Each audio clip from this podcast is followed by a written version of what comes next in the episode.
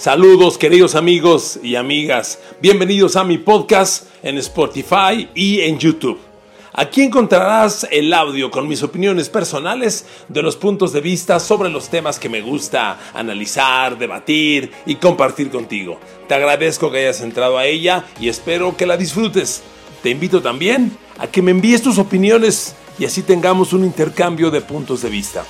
Disfrútalo. Saludos.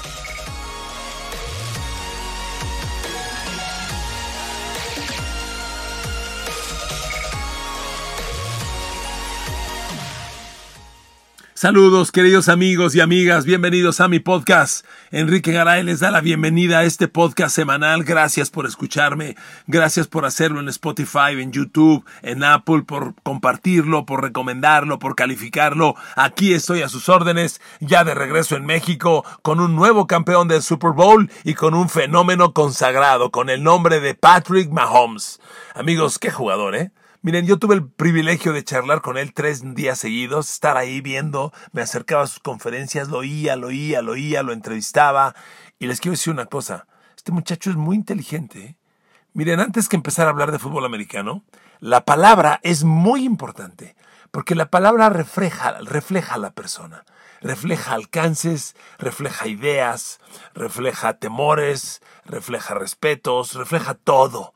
Y Mahomes no tuvo una frase en fuera de lugar. Tuvo diario, permanentemente. Yo les diría que Mahomes en todo momento no tuvo menos de, vamos a dejarlo barato, 30 periodistas a su alrededor, preguntándole una tras otra, tras otra, tras otra, incitándolo, picándolo para que dijera algo indebido. ¿Y qué opinas de aquellos? ¿Y tu generación de corebacks? ¿Y qué opinas de Mayfield? ¿Y qué opinas de los, que reclutaron antes que tú? ¿Y, qué opinas de Brady? ¿Y vas a superar a Brady? Y bueno, Mahomes no dijo una frase en fuera de lugar. Una palabra, un verbo no lo conjugó mal. Todo el tiempo maduro. Cuando yo le preguntaba acerca de México, lo primero que fue fue agradecer respetuoso a la afición, que qué bonito país, que qué linda gente, Claro, claro, vendiéndose, pero haciéndolo con inteligencia, sin excesos. Y hablando del juego, Mahomes es un monstruo. Porque miren, siempre les he dicho, queridos amigos, que a los atletas hay que evaluarlos en los momentos de presión. Es ahí. Un, atleta, hablemos de fútbol americano, sigamos con, este tema, obviamente. Un, un coreback que gana en su casa. Cuando el juego terrestre funciona muy bien y tu defensa domina, como ganó Garoppolo en los playoffs, pues qué bien, ¿no? Qué bueno. Pero ¿qué tal cuando no puedes correr el balón? Cuando tu defensa hace lo que puede pero no le alcanza para ganar y te dicen gana el juego y te dan la pelota. ¿Puedes o no puedes? Este juego es un juego de corebacks. Tanto tiempo, tantos años he pasado contándoles que la NFL es una liga de corebacks. Porque ganan los corebacks o pierden los corebacks. Y usted no tenga duda, queridos amigos, queridas amigas, en el Super Bowl 54 ganó Patrick Mahomes y perdió Jimmy Garoppolo. No tenga duda, así fue. Miren, en el proceso del partido, Patrick Mahomes tuvo un Super Bowl mediano tirando la mediocre. Las dos intercepciones que lanzó fueron su culpa. Comprometieron al equipo. El 20 a 10 con el que iban perdiendo a 12 minutos de acabar el cuarto periodo era en gran parte culpa de Mahomes. Pero la grandeza de Mahomes se vio en esos 12 minutos finales. Y las limitaciones de Garópolo también. Porque amigo, tienes el Super Bowl a 12 minutos, ciérralo. Lo que Garópolo tenía que hacer y San Francisco para cerrar el Super Bowl era nada excepcional. Nada excepcional. Al que le pedían maravillas era Mahomes para rescatar un partido malo suyo. Y lo hizo. Por eso es tan grande Patrick Mahomes. Todos tienen malos momentos, todos tenemos malos momentos. Si le digo que Mahomes estaba jugando mal, no porque quiera yo hacer notar que es un mal jugador, para nada, es un monstruo. Pero todos tienen momentos malos. Y él tenía a su equipo contra la pared, insisto, en gran parte por culpa suya.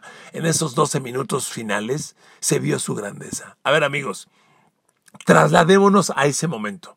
Cuando Mahomes lanza la segunda intercepción, Quedaban 12 minutos del partido. Yo estaba narrando y le dije a mis compañeros, le dije al público, a ver amigos, Jimmy Garoppolo Lleva 18 completos de 21 lanzados, un touchdown y una intercepción. Está ganando el Super Bowl 20 a 10 y va caminando al MVP, ¿eh?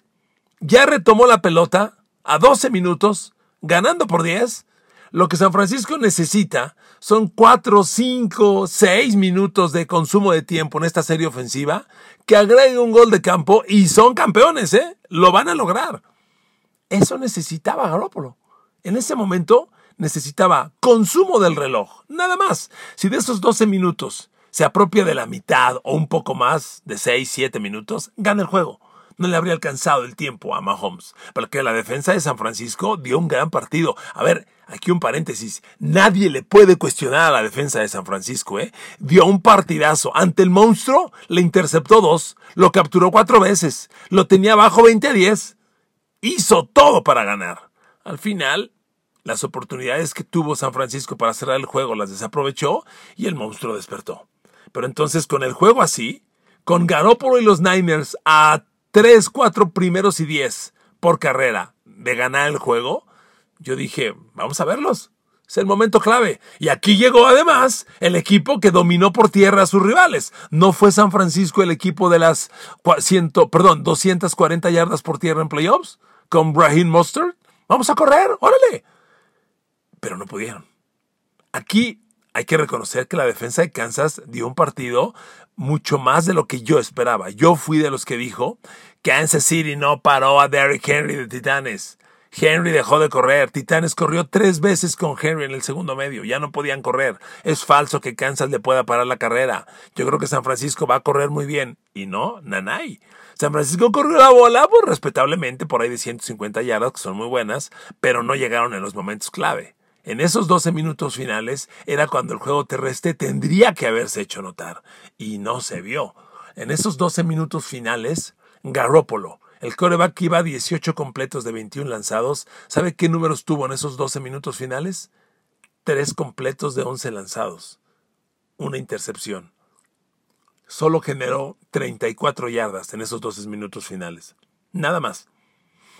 Por Dios.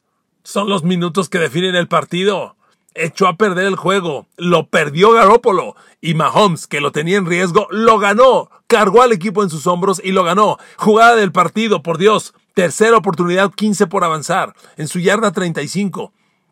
Cuando Mahomes tiene la, pelota en esa situación con un poco más de 7 minutos, fíjese, 7 minutos de acabar el partido. Tercera y 15. Eh, aquí habrá quien diga, la defensa de San Francisco no hizo la jugada. Amigos, San Francisco hizo mucho a la defensa. Ahí no pudo. No pudieron presionar a Mahomes. Mahomes tuvo el tiempo necesario. El fenómeno Tariq Hill corrió una trayectoria bandera, flag, tremenda trayectoria, porque estaba una, una defensiva de, de, dos safeties y el safety de ese lado se carga al centro esperando que Tariq Hill siga corriendo hacia en esa diagonal y cuando se para a la mitad del campo y toma hacia la bandera, hacia la esquina, ahí el safety de San Francisco nunca llega y el envío de Mahomes llega perfecto. Y en tercera y quince conectan un pase de 43 yardas. Esa fue la jugada del partido. La tuvo Mahomes. Le voy a dar la jugada del partido de San Francisco. Todavía, cuando San Francisco pierde 24 a 20, a Garópolo le queda el balón con 2 minutos 40 y 3 primeros y 10. A ver amigos, es el sueño de, todo coreback. Vas perdiendo el Super Bowl con 2 minutos, tienes la pelota con el touchdown para ganar. Es lo que todos sueñan. Y Garópolo tenía 2.40 y 3 tiempos fuera. No generó un primer y 10. Pero eso no es todo. Tuvo una jugada en trayectoria de poste a Emmanuel Sanders. Emmanuel Sanders genera una yarda de separación. Corriendo un poste, con los dos, con corner y safety correteándote, Bashot Brilland y Kendall Fuller, si el pase de Garoppolo va ligeramente adelante, lo alejas dos yardas de los, de los corners. No hay manera que te lo intercepten. Garoppolo tenía tanto miedo que lanzó el pase dos yardas adelante de Sanders. Cuando Sanders se lanza y no puede con la bola, se queda en el césped porque sabe perfectamente que Garoppolo dejó ir un pase de touchdown y el Super Bowl. Misma situación distinto escena, distinto resultado. Mahomes sí la hizo, Jimmy Garoppolo no. Después de que Mahomes conectó esa tercera y quince y movió la pelota, pues, cuatro jugadas adelante conecta con Travis Kelsey y consigue el touchdown. En esos 12 finales, en esos 12 minutos finales, en los que le digo que Garoppolo completó 3 de 11 para 34 yardas con una intercepción. Mahomes completó 8 de 11 dos, y con dos touchdowns. Ahí está la grandeza. Ahí se borró todo lo pasado. Ahí se borraron las dos intercepciones. Ahí enseñó que es un monstruo, sangre fría, maduro. Qué jugador. Qué jugador. Espero no le incomoden los, no suenen a exceso de, de, alabanzas a Mahomes, pero a mí sí me dejó maravillado. Me fascinó desde el primer día. Miren, a mí Mahomes me enamoró la temporada pasada, bueno, ya hace dos temporadas, en aquel lunes por la noche contra Denver. Cuando va corriendo con Von Miller en la espalda, va corriendo hacia su izquierda, y Von Miller va tan cerca que si él lanza con la derecha al hacer el brazo hacia atrás, Von Miller se lo va a desviar. Entonces se cambia el, el, balón a la mano izquierda y lanza de zurda y completa el pase. Ese día yo dije, no mames, qué jugador, ¿qué es esto? ¿Qué estamos viendo? Un niño que tiene esos alcances, con, el, con la fiera de Von Miller atrás de ti rugiéndote, se da el lujo de hacer esa jugada. Por Dios, este muchacho es especial, ¿eh? Antes del Super Bowl se los dije y lo dije con todo respeto y lo reitero hoy, fanáticos de San Francisco. Yo les decía, con todo respeto, fanáticos de 49ers, lo mejor que le puede pasar a la NFL es que Mahomes sea el campeón del Super Bowl. Si la NFL, que ha sido de Tom Brady, de Aaron Rodgers, de Drew Brees y de Ben Roethlisberger y de Peyton Manning, va a ser ahora la liga de Patrick Mahomes, aplausos. ¡Qué bueno! ¡Qué jugador! Porque además es maduro, discreto, respetuoso. Miren, yo lo escuché tres días seguidos. Se los decía, lo escuché tres días seguidos. Me tocó Kansas City en nuestra cobertura. Nunca fui con 49ers. Bueno, fuera del Media Day, que estuve ahí con ellos. Nunca fui con, con 49ers. Estuve con Kansas City. Escuché a Mahomes todos los días. Lo entrevisté. Le hice varias preguntas. Me paré a escucharlo. Mahomes en todo momento, durante los tres días, lunes, martes, miércoles, y no, y jueves, son cuatro días. Los cuatro días en ningún momento tuvo menos de, dejémoslo barato, en ningún momento tuvo menos de 30 periodistas, preguntándole, insistiéndole, buscándole el ganchito para que se equivocara. ¿Y qué opinas del coreback que fue reclutado antes que tú en el draft? ¿Y qué opinas de Brady que ya no puede? Para que dijera algo fuera de lugar. No dijo nada respetuoso, con una inteligencia. Miren, la, la, palabra transmite tantas cosas, pero sobre todo transmite inteligencias, alcances, educación. Y Mahomes es un chico excepcional.